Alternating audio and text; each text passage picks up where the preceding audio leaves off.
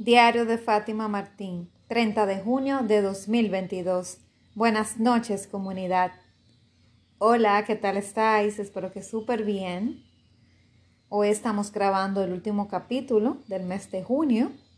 Ya mañana aperturamos julio y apenas van a faltar cinco meses para que el año concluya. ¡Wow! Eh, la cosa es que desde que llega abril, pues ya el año va como de corrida.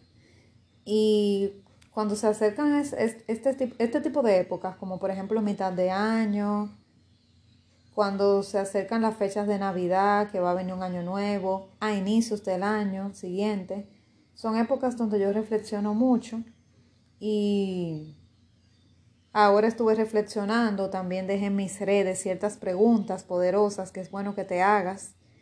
Ahora que, estamos a mitad de año, de cuáles metas has cumplido, cuáles no, cuáles te quedan pendientes. Has empezado a dar los pasos que necesitas para ir caminando en pos de ellas. Entonces esto es bueno hacerlo para que no solamente pase el tiempo por pasar, sino que tú también cumplas tus metas.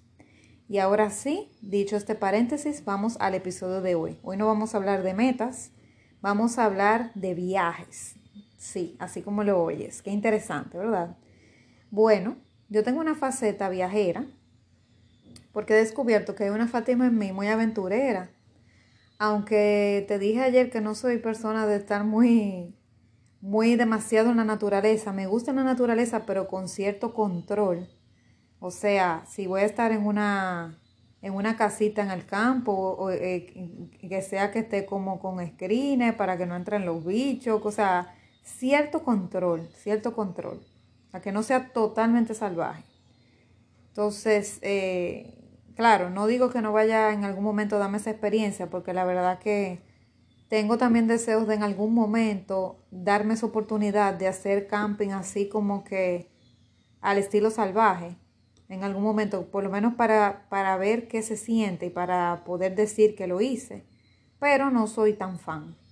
Entonces, eh, lo que te quería decir es que de todas maneras, aunque no soy tanto como de estar en el campo, en el monte, sí soy de viajar y me gustan ciertas cosas. Por ejemplo, me gustan los viajes a los resorts. Eh, hay varios tipos de, de hoteles. Puede ser hoteles todo incluido. Están otro tipo de hoteles que son boutique. Yo en mi caso solamente he ido a los todo incluido hasta ahora. Y bueno, no importa, no importa que sea boutique, que sea todo incluido o nada incluido. El asunto es que me gustan esos hoteles en diferentes eh, ciudades donde tú vas y te relajas, ahí te miman. Eh, tú tienes solamente que pedir lo que quieres, te hacen la comida, el desayuno, la cena, todo eh, siempre hay un bar disponible para cualquier bebida. Solamente tienes que preocuparte por conocer los horarios, irte a sentar para ir a, degustar tu comida. Tienes muchísimas opciones de postres, de frutas, de vegetales, de carnes, de pastelones. Eh, te hacen un show en la noche donde el personal baila, canta, eh, hacen dinámicas que involucran al público, a veces hacen karaoke, lo mismo, lo mismo eh, extranjeros cantando, bueno, esa, esas cosas me gustan mucho. Y yo recuerdo que cuando era adolescente, bueno, cuando era niña, porque todavía era niña, cuando viajé por primera vez, eh, hubo un tiempo que mis padres y yo, y, bueno, y parte de mi familia, o sea, mis padres, mi hermana y yo, mis primos, mis tíos y mi abuela, todos nos íbamos, eh, de parte de madre, nos íbamos todos a resorts, nos íbamos a, a pasarla bien. Y recuerdo que hubo un tiempo en, en el que nosotros íbamos dos veces al año. Inicialmente empezamos yendo precisamente en verano, en esta época, así como junio, julio eh, o agosto máximo. En uno de esos tres meses solíamos irnos de viaje al resort un fin de semana de viernes a domingo, pero cuando uno está disfrutando el tiempo rinde muchísimo. Y nos íbamos todos para allá, como te digo, y la pasábamos súper bien. Entonces, a veces mis primos, como eran más grandes que yo, a veces no iban, o uno iba y otro no, pero sí siempre iban fijos mis tíos, eh, mis tíos y mi abuela siempre iban a todos los resorts. Entonces, nada, era un, un momento para integrarnos como familia, atesorar momentos, reírnos, porque pasaban ciertas cosas, entonces de ahí sacábamos ocurrencias que pasaron, sacábamos historias para contar y nos integramos como familia. Era muy divertido.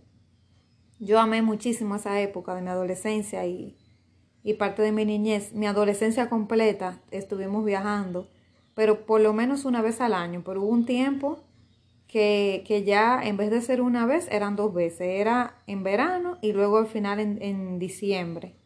Que ahí ya no, no estaba tan agradable la playa porque hacía frío pero de todas maneras nos metíamos en la piscina o nos metíamos eh, en un jacuzito tibio. Buscábamos la manera, o sea, buscábamos la manera de disfrutar. Habían lluvias, yo recuerdo que en diciembre siempre llovía. De hecho, fui a un resort en diciembre del año pasado. Eh, por primera vez salí luego de la pandemia eh, y vi una playa de cerca y te cuento que se la pasó lloviendo y no me pude bañar en la playa. El asunto es que dos veces al año o mínimo una vez íbamos todos en familia y, era muy divertido porque no éramos nosotros cuatro nada más, sino que andaban mis tíos y mi abuela, o sea, que era mucho más divertido todavía porque nos integrábamos mucho como familia y eso me encantaba. Y recuerdo, o sea, por ejemplo, todos esos momentos con mi abuelita que ya no está, eh, cada vez que recuerdo esas ocurrencias de ella, cosas que pasaron me río, a veces se la cuento a mis padres o ellos se la cuentan, a veces uno llora de, a veces uno llora de, la emoción porque se ríe por algo muy gracioso que ocurrió. Y, y nada, esos recuerdos se mantienen en el tiempo. Y es lo que tú te llevas en la vida. Cuando tú viajas, tú te llevas el momento. Uno no viaja solamente por el lugar, sino por el momento que va a vivir ahí. Y yo que he viajado sola y acompañada, te digo que cada una de las dos maneras, cada una de las formas, tiene su encanto. Pero obviamente cuando tú viajas en familia o un grupo de amigos, por ejemplo, que en mi caso yo no he viajado con grupo de amigos, pero cuando tú viajas en familia, pues obviamente que es más divertido, porque hay más personas interactuando.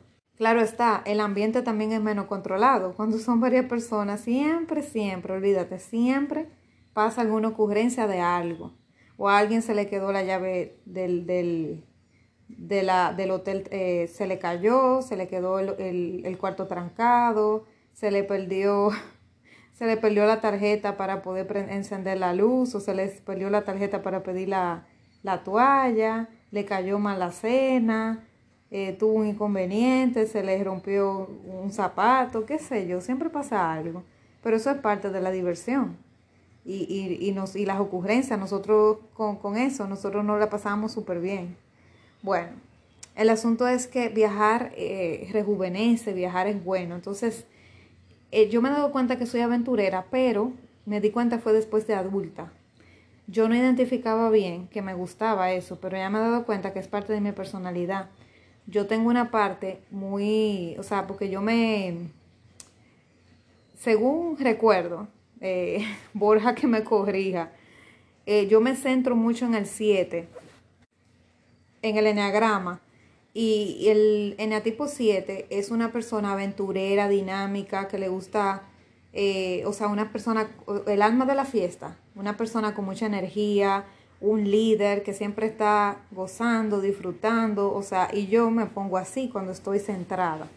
Entonces, eso es parte de la aventura que me gusta vivir porque yo me centro al 7 y el 7 es una persona aventurera, dinámica, es una persona que le gusta fiestera, que, le, eh, que no, no, es tímida, le gusta hablar, llamar la atención. Bueno, yo tengo esa parte.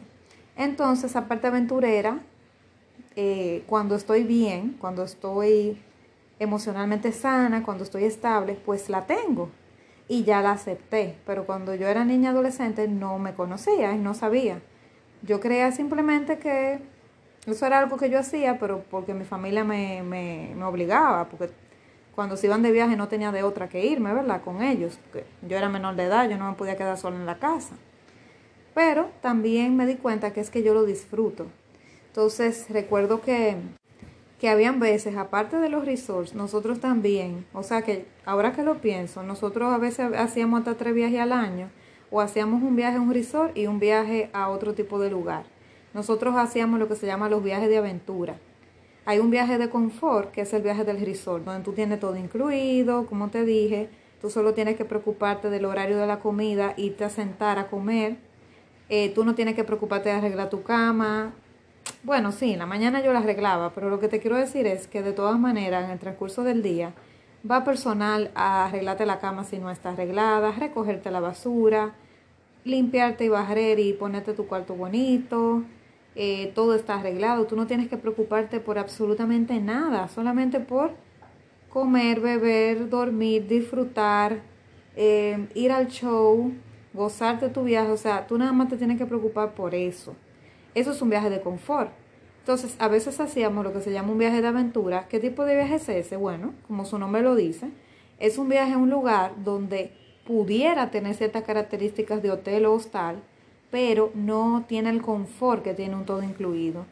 Entonces, eso quiere decir que es un lugar donde, donde no vas a tener todo. O sea, puede ser que no te incluyan las comidas o que solo te incluyan el desayuno eh, un lugar que quizás está en un sitio medio salvaje porque está en contacto con la naturaleza y no es un sitio como, como con un ambiente tan controlado como en un hotel, porque en esos resorts siempre están fumigando, siempre están eh, controlando los bichos, o sea, es un ambiente que aunque es un poquito salvaje, es bastante controlado. Podan los jardines, la grama, o sea, es como que tú estás en medio del paraíso, pero con tu burbuja de protección. Pero estos viajes de aventura eran lugares como más toscos, no eran lugares donde tú tienes la grama bien podada, que viven echando, no, tú tienes que llevar tu, tu propio aerosol, tu propio repelente, porque si tú no te preocupas por eso, hay problemas, porque no hay una, un personal disque, disque regando repelente, podando los jardines, barriendo las hojas, porque son viajes para eso, o sea, con lugares un poquito más salvajes, pero más reales, más conectados con la naturaleza. Y yo también disfruto esos viajes y los disfrutaba a mi modo. Mi papá, por ejemplo, es muy fan, sumamente fan, mi papá, de, de los viajes de aventura. De hecho, los que más le gustan son los viajes de aventura, no los de resort. Él también los disfruta, pero comparándolo, yo sé que él mil veces elige un viaje de aventura que un resort, porque a él le encanta eso. Él sus primeros años creció en una finca. Bueno, no era una finca, pero era una casa en medio de, un monte. Entonces él tenía la posibilidad de todos los días bañarse en el río. Eh, creo que fue ahí que aprendió a nadar, no recuerdo, pero él se bañaba en un río. Eh, arrancaba, arrancaba frutas y se las comía. Era un ambiente totalmente natural y como eso fue lo que él vio cuando nació, pues es a lo que se acostumbró y lo que él añora siempre. Y más que recuerda que cuando uno va envejeciendo, va conectando más con la niñez. Y lo que tú amabas en la niñez, tú vuelves y lo buscas. Entonces cada día más le gusta más y lo añora más. Entonces él sí valora mucho esa vida, pero yo no, porque yo no me crié en el campo, yo me crié en la ciudad. Estoy segura que si me hubiera criado en el campo, o casi segura, yo habría también amado más la vida en el campo que esta, porque la conocía mejor y porque mis primeros años de vida fueron ahí. Pero como me crié en la ciudad y nací en la ciudad y nunca viví en campo, pues entonces no me acostumbro a ese estilo de vida. Pero sí de manera parcial, de vez en cuando me gusta esos viajes de aventura, como te dije. Yo te había comentado que tuve la posibilidad de hacer camping en Bahía de las Águilas, por ejemplo, que aunque fue un ambiente, era un ambiente en cierta forma controlado, eh, porque aunque no había repelente ni nada, pero sí había posibilidad de tener acceso al agua potable, eh, había una ducha para bañarse, o sea, era una ducha con una tubería, no era una, una ducha per se, pero había una tubería con agua, eh, había inodoros, o sea, tú no tenías que hacer al aire libre porque había inodoros, había lavamanos y, y ciertas facilidades que tú no tienes en un ambiente salvaje. Pero fue como lo más parecido, yo viví esa vida. Yo recuerdo que el baño era, no tenía techo encima. Entiendo que eso es expresamente para que uno viva la emoción de estar en un sitio al aire libre. Entonces tenía, ¿verdad? Era como un cubículo En ese cubículo de cuatro paredes tenía una pileta, que era la ducha, no era una bañera, sino una pileta de, cemento. Tenía eh, la ducha, que era como una tubería. Tenía entonces al lado el inodoro, al lado del inodoro el lavamanos. Y tenía, su, tenía unas luces, en la, unos apliques, creo que, que le dicen, que están colgados en, en las paredes. Y una puerta normal pero no tenía techo. O sea que si llovía, el agua te caía encima mientras tú te bañabas o mientras tú te lavabas las manos, te cepillabas los dientes, porque no tenía techo. Y tú cuando estabas eh, bañándote, haciendo tu necesidad de lo que sea, tú sentías como esa brisa. Yo recuerdo cuando yo me estaba bañando, que cuando yo me iba a secar para cambiarme de ropa, yo sentí como una brisa. Y ahí fue que yo caí en cuenta de que estábamos, o sea, de que no había techo. Y yo me quedé como que miré hacia arriba, dije, ay Dios mío, pero esto no tiene techo, ahora que yo me vengo a fijar.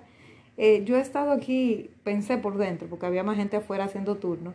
Yo estoy aquí eh, desnuda en medio de la nada, con esto sin techo, y afortunadamente ah, por ahí no hay edificios, entonces realmente nadie nos veía. Eh, entiendo yo que no nos veía, si nos veía, bueno, pues no, por lo menos yo no lo supe. Pero volviendo otra vez a la importancia de viajar, porque te estoy contando más como mi, mis vivencias Viajar, yo recuerdo cuando yo era eh, adolescente, que fue cuando me sacaron visa para poder viajar a Estados Unidos y me sacaron pasaporte y luego visa ahí mismo. Mis padres estaban muy preocupados porque querían que sus hijas pudieran tener más oportunidades en la vida. Entonces ellos gestionaron desde temprano para que nosotras pudiéramos tener visa americana, cosa que es bien difícil, eso es muy codiciado. Por lo menos en mi país tú tienes una visa americana y tú tienes un lingote de oro en tu casa, literal, porque es bien difícil conseguirla, mucha gente se la niega. Hay personas que han ido tres y cuatro veces y se la siguen negando. Entonces, mi hermana y yo tuvimos esa dicha, mi hermana desde pequeña y yo desde adolescente. Pudimos eh, tener acceso una, a la visa americana y viajamos un tiempo después, poco tiempo después, viajamos los cuatro. Ahí tuvimos la oportunidad de viajar a Disney. Un viaje maravilloso, obviamente. todo el que ha ido a Disney lo sabe, que eso es uno de los viajes más maravillosos de la vida de cualquier persona. Y más que, por ejemplo, en mi época, yo lo hice a los 15 años, que es una edad de ensueño, una edad donde todo es fantasía. Eh, bueno, una edad bonita, bonita, retadora, realmente. Es bien retadora porque la adolescencia no es fácil, pero, pero era bonito porque todavía tenía como, como esa, ¿cómo te digo? Esa inocencia todavía y, que yo también, yo tenía 15 años, pero tenía, eh, tenía la inocencia de una de 12 en muchas cosas. Eh, yo era un poquito más, eh, éramos más atrasados los, los niños de antes, o sea, no éramos como los de ahora que nacen prácticamente con una tablet adentro de la barriga. Los niños de antes éramos como más ingenuos, teníamos una, vivimos realmente una niñez eh, no, no, una niñez sin pantalla, sin celulares, sin eh, apenas Nintendo, pero no teníamos que toda esta, consola que, que venden de, de, videojuegos, no teníamos celular, ni con internet ni sin internet, pudimos jugar los juegos que jugaban los niños normalmente. Entonces, eh, yo tenía mucha inocencia a esa edad todavía. Entonces, viví Disney de la manera mejor y, poder vivirla junto con mis padres fue maravilloso, porque cuántos niños han podido vivir esa experiencia, no son tantos. Eh, a menos que tú seas norteamericano, que tú tengas el parque ahí mismo, o que sea de una clase social muy alta, pero la mayoría de los niños que, van a los parques, que son de estos países de América Latina, eh, lo hacen después de adultos, que llevan a sus hijos, pero no han podido vivir esa etapa con sus padres, de ellos de niños. Porque comprar un pasaje cuesta, sacar la visa cuesta, entonces no, no es fácil. Entonces, em, yo recuerdo que cuando me sacaron la visa, antes, eh, poco antes de eso, yo estaba muy resistente. Yo no quería que me sacaran visa. ¿Por qué? Porque yo decía, conchole, em, esto de, de, la visa a mí no me interesa. A mí no me interesa viajar. Yo me acuerdo que yo le hice un show a mi mamá. Yo dije, ¿para qué me sacan eso? Eh, yo no quiero viajar nunca en mi vida, le tengo miedo al avión, no me quiero montar. Entonces yo le dije de todo. Dije que no, que no me sacaran pasaporte, que no me sacaran visa, que para qué, si yo no iba, si yo no iba a viajar y qué sé yo qué cosa, y que a mí no me interesaba viajar y que yo pensaba que eso era una pérdida de dinero, etcétera, etcétera, etcétera. Entonces al final, pues, eh, gracias a Dios que no me hicieron caso y me sacaron la visa como quiera y, y nos montamos en un avión. Y bueno, la cosa es que el otro día yo estaba analizando eso con mi mamá y pensé, wow, yo le dije a mi mamá, wow, mami, pero la verdad que yo tenía la mente cerrada en esa época. Porque es verdad, yo admito que yo dije que yo no quería viajar, que yo no quería visa, que yo no quería pasaporte y que yo pensaba que nunca iba a salir de mi país, que yo no quería salir de mi país a hacer nada, que yo no tenía que buscar nada fuera de aquí. Y wow, qué limitada la Fátima anterior, esa versión anterior mía. Actualmente yo me siento súper bien de que cambié, de que evolucioné. ¿Por qué? Precisamente porque viajar te abre la mente, sobre todo cuando lo haces no de manera local, sino de manera internacional. Entonces, después de ese viaje en el 2001, yo empecé a ver cosas nuevas. Luego fui en, el 2009, viajé sola, fui a visitar una familia que, tenía, que tengo en Miami y fui sola. Yo viajé sola, tuve que pasar migración sola, hacer todo sola y me, lo pasé bien. Ok, ahí yo realmente no, no pude salir mucho porque en Miami si tú no tienes carro es difícil, yo andaba a pies, incluso yo no tenía la edad mínima para manejar allá en Miami, entonces no, no podía alquilar vehículo, entonces yo realmente no disfruté tanto porque no podía casi desplazarme a ninguna parte. Y en la casa donde me quedé tampoco había vehículo. Pero nada, de todas maneras pude vivir la etapa de viajar sola, de manera internacional, en un aeropuerto sola, comprar mi pasaje sola y logré hacerlo. Y, ahí fue que yo dije, wow, pero la verdad que yo tengo que ponerme más metas, yo tengo que viajar a otros lugares, como por ejemplo Europa, que es mi sueño de siempre. Viajar a Europa, yo me imagino en la Torre Eiffel, ¿verdad? Caminando por las calles en París. Mucha gente tiene ese mismo sueño que yo comiéndome una pizza allá en Italia, visitando la Torre de Pisa, visitando el Vaticano, eh, paseando por España, por la Plaza de España, y así, o sea, eh, también me veía en Inglaterra. Entonces yo decía, wow, pero yo tengo que ir a Europa. Y, yo y yo quiero viajar a tantos lugares y me alcanzará la vida. O sea, llegó un punto que yo dije, wow, yo hasta coticé viajes, señores, en crucero para dar la vuelta por el mundo. Yo tenía esa cotización guardada por ahí de cuánto costaba y era un año de viaje, yo recuerdo. Un año de viaje. Y si yo consigo el dinero para hacer eso, y si de aquí a allá todo está enfocado, posiblemente me vaya en un viaje de esos. Porque realmente el mundo es maravilloso. Y yo creía antes que yo pertenecía a la República Dominicana. Eh, pero no, yo soy una ciudadana del mundo. Yo no soy una ciudadana de la República Dominicana, yo soy una ciudadana del mundo. Entonces, eso, eso me gusta porque ya yo no estoy cerrada.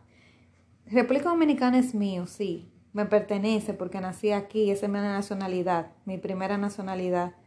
Pero ¿qué pasa? Yo también soy hija de, de la Torre Eiffel de París, de las calles de Palermo, de, de, España, de Inglaterra. Yo soy hija de la catarata del Niágara que está en Estados Unidos. O sea, todo eso me pertenece, todo eso me pertenece a mí, porque yo soy ciudadana de la tierra. Entonces eso no es verdad que tú perteneces simplemente a un sitio, a un lugar. Hay que quitarse esa barrera, esa barrera física entre países, también uno la pasa a su mente. Y esa barrera física yo la puse como barrera mental. Y más yo al vivir en una isla. Por si no lo sabías, República Dominicana, los que son extranjeros, está en una isla esta tierra de peloteros, que por eso es que eso suena mucho en Estados Unidos.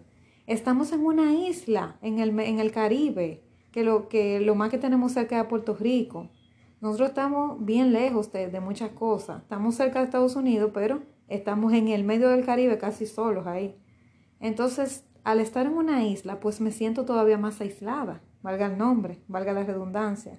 O sea, me sentía como que todo era pequeño, que el mundo era chiquito, que todo era limitado hasta que viajé.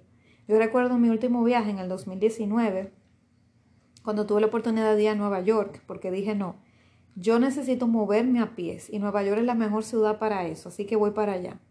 Y fui a Nueva York y fue uno de los viajes más maravillosos que he hecho, y justo antes de pandemia. Pude tener la dicha de, de andar sin restricciones, sin mascarillas, sin restricción de horario, sin miedo de enfermedad, sin nada, o sea, todo perfecto. Entonces ahí yo recuerdo cuando estaba en el museo, en el Museo de Historia Natural, que cuando yo era tan grande eso que yo no pude recorrerlo y duré cinco horas. Y recuerdo que en una, cuando yo estaba en la parte de abajo, donde estaba el, el era como un sótano, que estaba como una exhibición de animales, eh, era como si fuera un acuario, y había una exposición de animales que viven en el mar que estaban disecados. Y yo bajé y recuerdo que vi un manatí, y yo estaba eh, vuelta loca tirándole fotos a todos los animales que parecían reales, parecía que estaban vivos reinados. Y le tiré la foto al manatí y aquí hay muchos manatí, manatíes. Y recuerdo que cuando yo me quedé mirando al manatí dije, wow, pero verdad que este museo es grande, la verdad que estos animales mira cómo lo conservan, la verdad que no me va a dar tiempo a recorrer el museo porque es demasiado grande, la verdad que la, que la vida es maravillosa. La verdad que yo creía que todo era limitado, porque yo vivo en una isla y estoy en un punto, pero el mundo es ilimitado. Qué grande es el mundo, la chiquita soy yo. Porque aunque la Tierra tiene ciertas dimensiones, es grande de todas maneras. Y en ese momento yo tuve un aha moment, yo tuve como un despertar. Y de verdad se me salieron las lágrimas de la emoción, de darme cuenta que yo había tenido una mentalidad de escasez por vivir en una isla y en un país pequeño. O sea, no solamente una isla, pudiera no ser una isla y ser un país pequeño, pero yo tengo las dos cosas, país pequeño y una isla. Y eso me hacía tener esa mentalidad de escasez, de que hay poquito, de que todo es chiquito. Y cuando yo fui a Nueva York, que vi todo tan grande, tan enorme, y si te vas a Miami, lo que tienes que recorrer para llegar de un sitio a otro, entonces ahí es que tú te das cuenta de, lo vasto que es el mundo, de lo grande que es el mundo. Y la verdad que yo lloré de la emoción y entendí eso, tuve ese despertar espiritual. Y a partir de ahí me empecé a poner metas de viajar todos los años. Obviamente la pandemia lo paró, ahora en 2020 tuve que cancelar todo. Tengo dos años que no viajo, solamente fui a un resort en diciembre porque de verdad que necesitaba conectarme un poco con la naturaleza pero pienso viajar próximamente porque hay que viajar. Viajar es sumamente importante, como te digo, no por el lugar al que vas, sino por las personas que conoces, las relaciones que puedes hacer, por los momentos que vives ahí que vas a recordar, fotos, recuerdos, ocurrencias, videos que grabes y sobre todo, aparte de eso, abrir tu mente y relajarte. Entonces abrí mi mente. Ya con eso, ya el viaje está pago, dependientemente de lo que yo vaya a disfrutar allá. Y más si lo haces en buena compañía, todavía muchísimo mejor. Así que es bueno que lo pongas en tu presupuesto, hacer un viaje por lo menos una vez al año. Y salir de, o sea, aunque tú hagas viajes locales, pero haz un viaje internacional una vez al año, dentro de lo posible. Empieza a planificarte, empieza a ahorrar, para que pueda llegar al punto que tú religiosamente todos los años saques ese dinero y lo vayas ahorrando desde inicio de año para tenerlo disponible. Hay ciertos lugares que se te va a hacer más fácil juntar dinero y otros que no. Los que son más costosos, pues quizás tenga que durar dos años ahorrando, tres, pero los que son más fáciles, de, porque son más económicos, pues puedes ir antes. Pero el asunto es que es bueno ponerse esa meta de viajar, porque viajar te abre la mente, te hace crecer, conoces nuevas culturas, nuevos platos de comida, nuevas costumbres, nuevas personas, nuevas formas de hablar, de pensar, de ver la vida, lugares que no te imaginabas. Y hay que hacerlo, hay que viajar. Así que ponlo en tu agenda. Nos vemos mañana, seguro que sí. Un fuerte abrazo.